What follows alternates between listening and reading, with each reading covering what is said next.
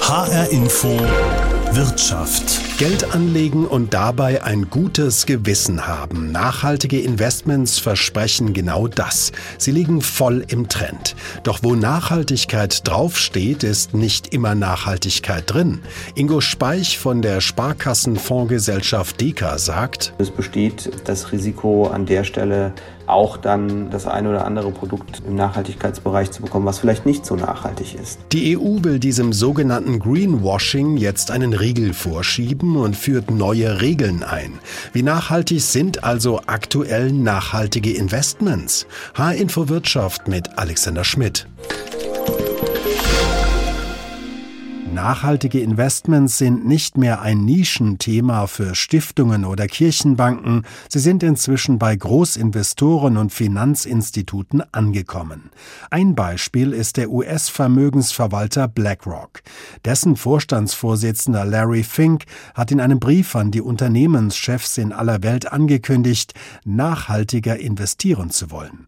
Den Sinneswandel bei Fink mit ausgelöst hatte die EU-Kommission, die die Europäische europäische Wirtschaft bis 2050 klimaneutral machen will und die Finanzindustrie daran beteiligen möchte. Wie groß ist der Einfluss der Finanzmärkte an diesem gewaltigen Umbau? Ulf Moslehner ist Professor für nachhaltige Energiefinanzierung an der Frankfurt School of Finance in Frankfurt. Der Anteil der Finanzmärkte an der Transformation ist sehr groß. Man kann sich das ganz einfach vorstellen. Es geht ja im Wesentlichen darum, dass man die Art und Weise, wie man Energie umwandelt und wie man sie verbraucht, die muss man eben grundlegend ändern. Und das, was wir uns da vorstellen müssen, sind eben Kraftwerke, erneuerbare Energien, Ausstieg aus der Kohle und all diese Dinge. Und das ist alles Infrastruktur, das ist alles teuer und muss alles finanziert werden und deswegen sind einfach Finanzmärkte so wichtig in dem ganzen Kontext. Magdalena Senn, Referentin für nachhaltige Finanzen bei der Bürgerbewegung Finanzwende in Berlin. Die Finanzmärkte sind ein entscheidender Hebel, aber nicht alles entscheidend, weil die Politik durchaus auch natürlich in der Rolle ist, die Rahmenbedingungen zu setzen für die Transformation. Andererseits sind natürlich Banken und Vermögensverwalter in der Rolle, über die eine oder die andere Investition eben zu entscheiden und dadurch auch das Gesicht von der Wirtschaft von morgen mitzubestimmen. Das Gesicht der Wirtschaft von morgen wird ein anderes sein. Die EU will in den kommenden neun Jahren rund eine Billion, also rund 1000 Milliarden Euro in die Klimawende pumpen, in den Umbau von Wirtschaft, Landwirtschaft, Verkehr und privater Energienutzung. Ohne die Beteiligung der privaten Investoren wird das kaum zu stemmen sein. Viele Anleger wollen sich daran beteiligen und mehr nachhaltige Entscheidungen treffen, aber sie wissen nicht wie. Woran liegt das? Professor Ulf Moslehner. Für den normalen Anleger ist es einfach sehr schwierig festzustellen, ist das Investment jetzt nachhaltig? Führt das zu nachhaltigen Investitionen? Ein Standard, mit dem die Finanzindustrie aktiv wirbt und den sie nach eigener Darstellung in sehr vielen Produkten umsetzt, ist ESG. Die Abkürzung steht für ökologische, soziale und gut geführte Unternehmen, die unter diese Kategorie fallen. Ist dieser Standard klar geregelt? Der ist noch nicht klar geregelt, aber das ist genau eine der wichtigen, eines der wichtigen Handlungsfelder. Wir sehen einfach, dass gerade viel passiert. Die EU hat zum Beispiel jetzt gerade begonnen, die Taxonomy aufzustellen. Also das ist ein Nachhaltigkeitsstandard, der sich in Europa für Investments zur Grundlage etablieren wird. Das wird ein Orientierungspunkt sein. Ulf Moslehner spricht damit einen zentralen Baustein der europäischen Nachhaltigkeitsstrategie an, die Taxonomie. Vor rund einem Jahr hat die EU das neue Regelwerk eingeführt. Es ist ein Kennzeichnungssystem für Investitionen. Mit seiner Hilfe sollen hunderte Milliarden Euro in Industrien und Unternehmen fließen, die ein offizielles Label für Nachhaltigkeit haben.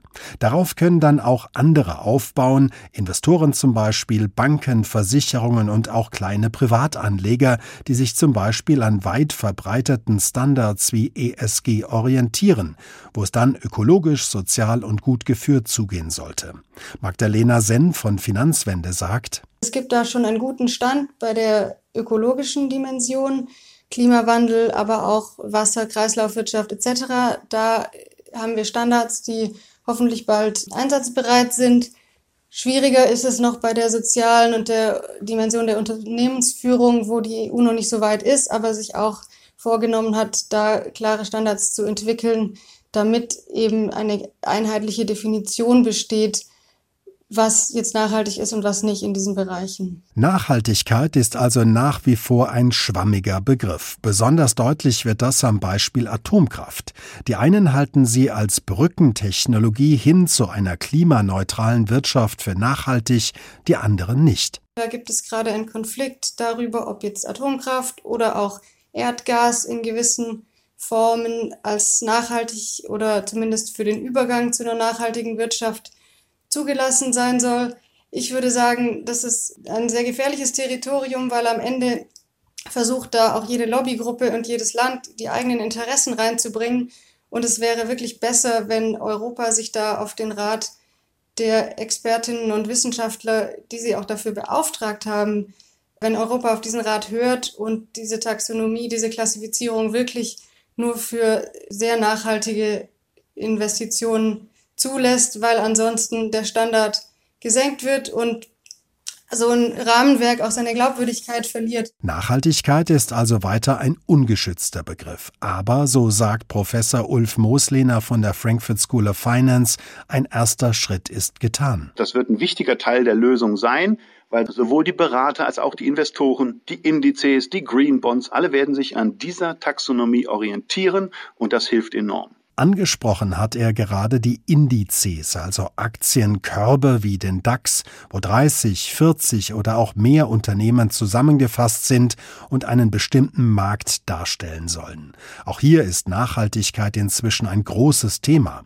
Die Deutsche Börse in Frankfurt hat im März zunächst den sogenannten DAX 50 ESG eingeführt und jetzt gerade erst den DAX 30 ESG Target. Ich habe Stefan Flägel, den Leiter des Indexgeschäfts, gefragt, warum sie das gemacht hat.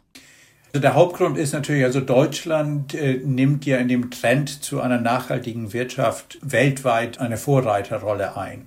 Und äh, das bedeutet auch, dass immer mehr private und institutionelle Anleger ihr Geld nachhaltig investieren wollen.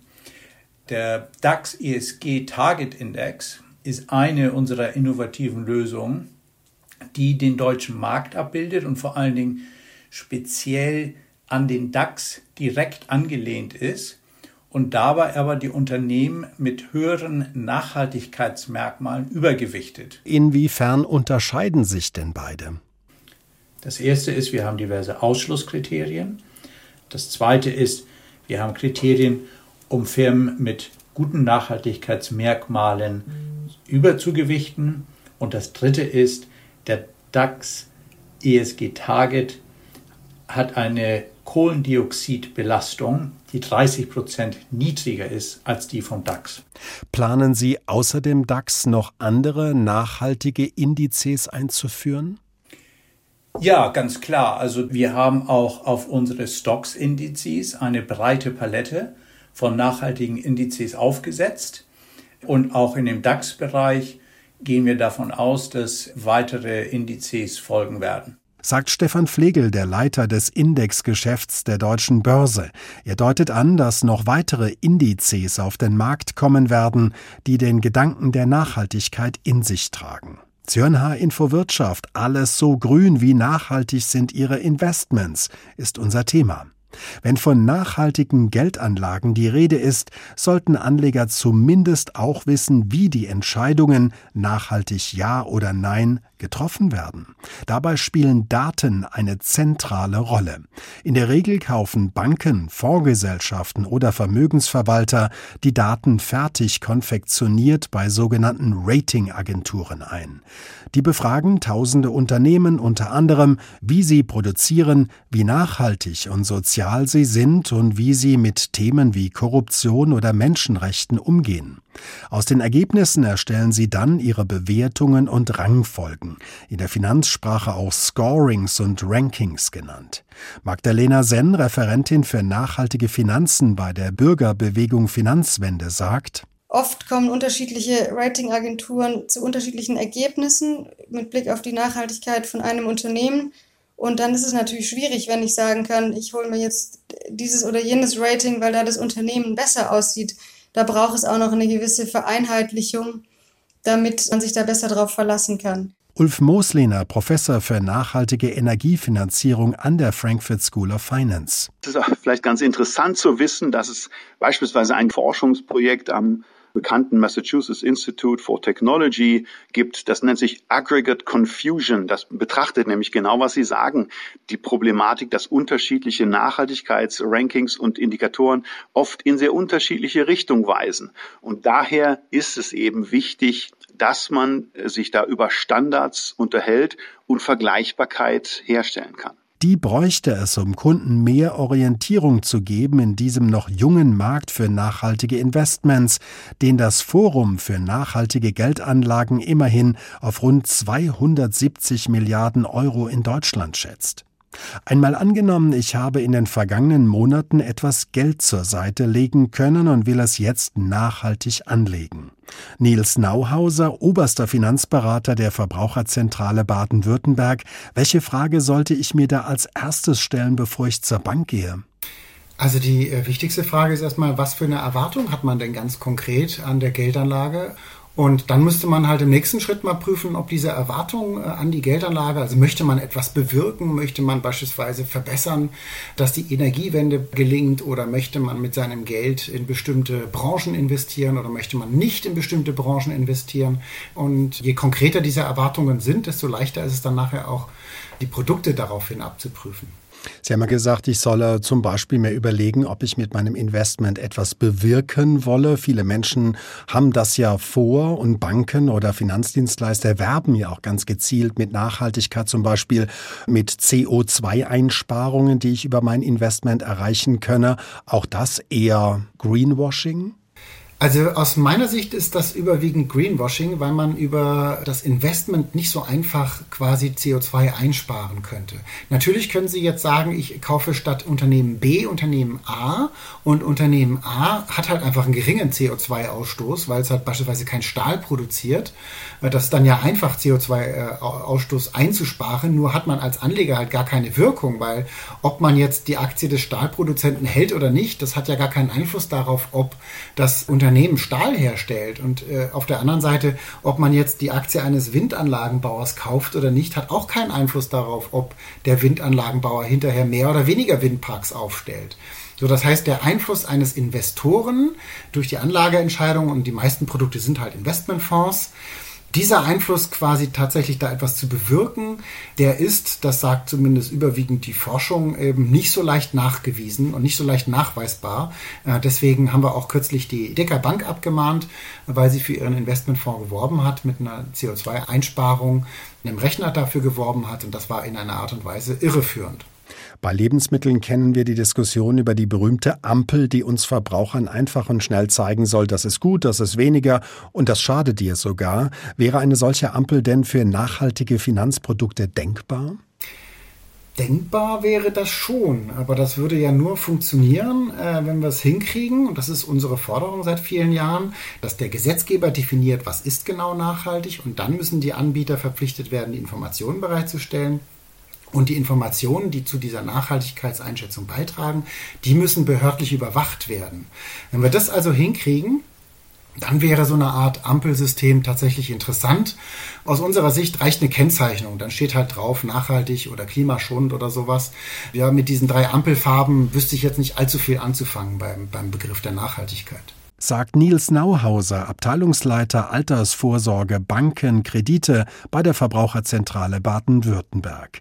Anleger, die nachhaltig investieren und damit etwas Gutes bewirken wollen, haben es also gar nicht so einfach, sich zu informieren, Produkte zu finden, die nicht nur grün verpackt, sondern wirklich nachhaltig sind.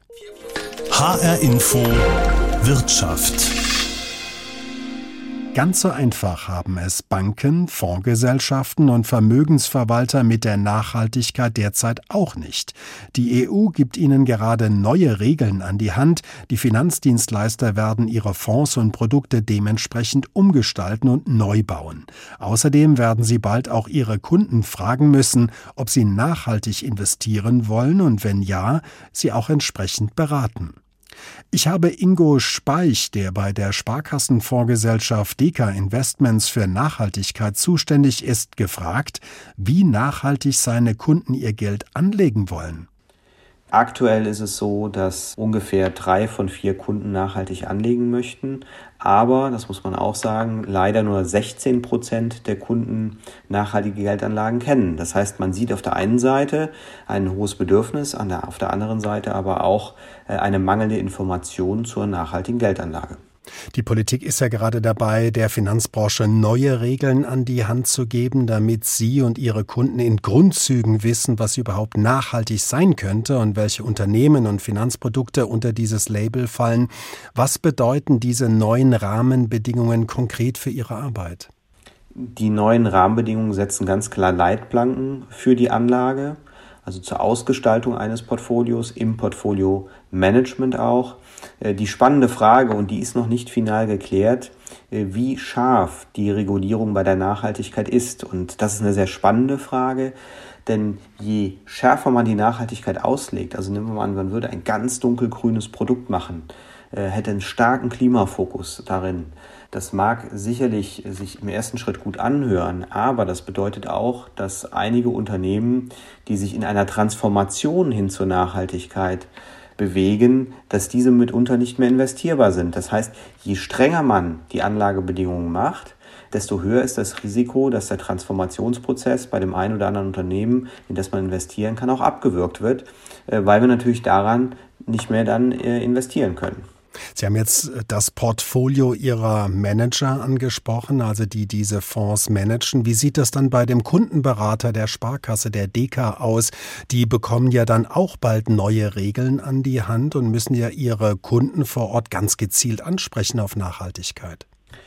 Im Laufe des nächsten Jahres wird durch die Regulierung der Anlageberater in jedem Anlagegespräch die Nachhaltigkeitsneigung, die Präferenz des Kunden abfragen müssen. Also ähnlich wie man heute Rendite und Risiko abfragt, äh, muss zukünftig die Beraterin und der Berater äh, das Thema Nachhaltigkeit aufgreifen und auch dann die Grünschattierung sozusagen äh, bei der Kundin oder dem Kunden abfragen. Und das ist natürlich eine komplett neue Welt. Und wenn man das eben sieht, dass eine Nachfrage eigentlich dort besteht und diese dann auf dem Silbertablett äh, mit der Nachhaltigkeit sozusagen geliefert wird, gehen wir davon aus, dass das die Anlageberatung und damit auch das Anlageverhalten von Privatanlegern massiv hin zur Nachhaltigkeit hin verändern wird. Sie haben von den grünen Schattierungen gesprochen. Wie können Sie denn gegenüber Ihren Kunden, die die Fonds kaufen, gewährleisten, dass die Unternehmen, die da als Einzelwerte drin sind, auch wirklich sozial und nachhaltig arbeiten? Wie prüfen Sie das? Äh, bei jeder Zusammenstellung eines Portfolios, also beispielsweise wenn man verschiedene Aktien äh, in einem Korb zusammenfasst, äh, gibt es den sogenannten Investmentprozess und das ist wie bei einer Autofabrik, wie ein Auto zusammengeschraubt wird. So kann man sich das auch bei einem Portfolio vorstellen. Und im Rahmen dieses Investmentprozesses gibt es dann auch die Station Nachhaltigkeit, sodass wir äh, anhand von Informationen, die wir von den Unternehmen erhalten oder aber von externen Ratingagenturen bekommen. Dort äh, können wir sehr genau äh, die Anlagebedingungen hin zur Nachhaltigkeit hin überwachen. Also wenn wir beispielsweise äh, Atomstromproduzenten ausschließen, dann überprüfen wir die Umsätze und das sozusagen über Nacht, also fast taggleich. Und das ist ein sehr engmaschiges System. Und wenn man das ähm, eben für viele Unternehmen macht, mit vielen Kriterien macht, kann man auch sicherstellen, dass diese Anlagebedingungen eingehalten werden. Wichtig ist auch, die Unternehmen über die Zeit sozusagen zu verfolgen und äh, zu schauen, ob es dort Veränderungen gibt. Die können ja auch durchaus positiv sein, dass die CO2-Lastigkeit sinkt oder aber dass man vielleicht beim Thema Menschenrechte sich verbessert. Und das heißt auch, dass das Anlageuniversum, also worein man investieren kann, dass das auch größer wird dann über die Zeit, wenn sich die Unternehmen in positiver Weise verändern. Die Politik will ja mit neuen Regeln unter anderem der Gefahr vorbeugen, dass alles einen grünen Anstrich bekommt. Wie groß schätzen Sie denn die Gefahr des Greenwashing in der Finanz- und Fondsbranche ein? Wir haben ja leider keinen echten Nachhaltigkeitsstandard. Das wird sich dann auch durch die Regulierung ein Stück weit ändern. Äh, und damit muss man auch klar sagen, wird man bei der Nachhaltigkeit Farbe bekennen müssen. Wie das aber immer so ist äh, in einer sehr stark boomenden Branche, zieht diese auch schwarze Schafe an. Und es besteht das Risiko äh, an der Stelle auch dann das eine oder andere Produkt im Nachhaltigkeitsbereich zu bekommen, was vielleicht nicht so nachhaltig ist. Man muss aber auch klar sagen bei der Kapitalanlage, was bei der Nachhaltigkeit geht und was nicht geht, denn häufig klaffen extreme nachhaltige Kriterien und äh, ein Anspruch an eine vernünftige Rendite und ein vernünftiges Risikoprofil auch auseinander. Also da gibt es auch ein Stück weit Ehrlichkeit sowohl auf der Anbieterseite als auch auf der Kundenseite, die zu beachten ist. Aber mit nachhaltigen Produkten kann ich durchaus Geld verdienen, oder? Man kann auch nachhaltig anlegen, ohne auf Rendite zu verzichten. Man hat sogar noch äh, an der einen oder anderen Stelle einen positiven Effekt, weil man vielleicht doch nicht so viele Risiken eingeht wie bei einer nicht nachhaltigen Anlage sagt Ingo Speich, der das Nachhaltigkeitsmanagement der Sparkassenfondsgesellschaft Deka Investments leitet. Einen ganz anderen Fokus als Deka hat die viel kleinere Frankfurter Fondsgesellschaft Lupus Alpha, die insbesondere für institutionelle Kunden Geld anlegt, zum Beispiel für Versicherungen, Kirchen oder Pensionskassen. Ich habe den Vorstand Götz Albert gefragt, wie nachhaltig seine Kunden ihr Geld anlegen wollen. Ja, die Situation ist so, dass wir tatsächlich schon seit 20 Jahren ethische Fonds managen, die wir heute als nachhaltig bezeichnen. Und die erste Kundengruppe, die damit begonnen hat, das waren tatsächlich unsere Kirchenkunden, die auf Basis ihres eigenen Wertesystems uns sehr genaue Vorgaben gemacht haben, in was nicht investiert werden darf. Das sind die Vorläufer der, der heutigen nachhaltigen Fonds. Das waren Ansätze, die vor allen Dingen eben auch über Ausschlusslisten gearbeitet haben. Da ist man natürlich heute äh, wesentlich weiter über kriterienbasierte äh, Ansätze hier zu kommen. Aber von daher machen wir das schon seit 20 Jahren. Für alle anderen Investoren, vor allen Dingen auch für Pensionskassen, für Versicherungen, berufsständische Versorgungswerke, ist dieses Thema in den letzten drei bis fünf Jahren äh, sehr wichtig geworden. Und heute haben Sie kein Kundengespräch mehr, Sie haben keine Anlageausschusssitzung, in der das nicht ein zentrales Thema ist. Die Politik ist ja gerade dabei, der Finanzbranche neue Regeln an die Hand zu geben, damit sie und die Kunden in Grundzügen wissen, was überhaupt nachhaltig sein könnte und welche Unternehmen Finanzprodukte unter dieses Label fallen. Was bedeuten diese neuen Rahmenbedingungen ganz konkret für Ihre Arbeit mit den Kunden vor Ort? Wir müssen an dieser Stelle nochmal festhalten, dass die von der Politik gegebene Rahmensetzung und äh, vor allen Dingen die Offenlegungsverordnung in erster Linie mal dafür sorgt, dass man sich selber festlegen möchte, nach welchen Kriterien man hier nachhaltig anlegen möchte. Man muss diese Kriterien transparent machen. Das ist nichts, was jetzt das tatsächliche Handeln in der Form beeinflusst, dass man andere Fragen stellen würde, als man das vorher getan hat, sondern es ist primär eben auch äh, Dokumentationsaufwand, Nachweisaufwand, aber führt nicht dazu, dass man zu einer anderen Investitionsentscheidung kommt.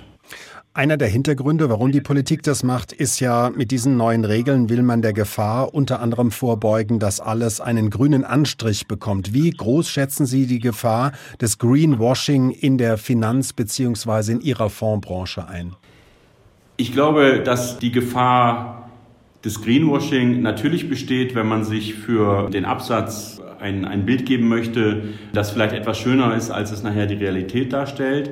Aber ich glaube, dass das nicht die Hauptgefahr ist, sondern die Hauptgefahr ist, dass man im Bestreben, politisch vorgegebene Kriterien zu erfüllen, eventuell Investitionsentscheidungen fällt, die man sonst nicht gefällt hätte. Das heißt konkret, dass man in Branchen und in Industrien, in Unternehmen investiert, die sich selber wiederum sehr grün darstellen und dabei vielleicht ein bisschen die Wirtschaftlichkeit aus dem Blick verliert. Ich glaube, dass man hier sehr vorsichtig sein muss, dass man nicht um bestimmte Häkchen in Fragebogen richtig zu setzen und hier alle Sternchen zu bekommen, die man bekommen kann, dass man hier nicht auf einmal Investitionsentscheidungen fällt, die inhaltlich sonst nicht gefällt worden wären. Das ist tatsächlich eine Versuchung und eine Gefahr, der man aktiv entgegensteuern muss. Bitte Nachhaltigkeit, wird ESG in ein paar Jahren der Standard in Ihrer Branche sein? Ich gehe so weit zu sagen, dass ESG schon heute der Standard in der Branche ist, was institutionelle Mandate angeht. Es gibt kaum noch Mandate, die heute neu ausgeschrieben werden, die nicht eine konsistente ESG-Vorgehensweise erfordern, eine glaubhafte Implementierung in den Investmentprozess erfordern. Und auch beim Publikumsfondsgeschäft haben Sie selber vollkommen zu Recht gesagt, dass mittlerweile ein Großteil der neu zufließenden Mittel äh, in ESG-Fonds geht. Von daher ist das in unserer Realität heute schon Standard sagt Götz Albert, Vorstand der Fondsgesellschaft Lupus Alpha in Frankfurt. Nachhaltigkeit ist dabei zum neuen Standard in der Finanzindustrie zu werden. Der Begriff ist allerdings nicht klar geregelt. Deshalb ist nicht jedes Finanzprodukt, das als grün verkauft wird, automatisch auch grün oder nachhaltig.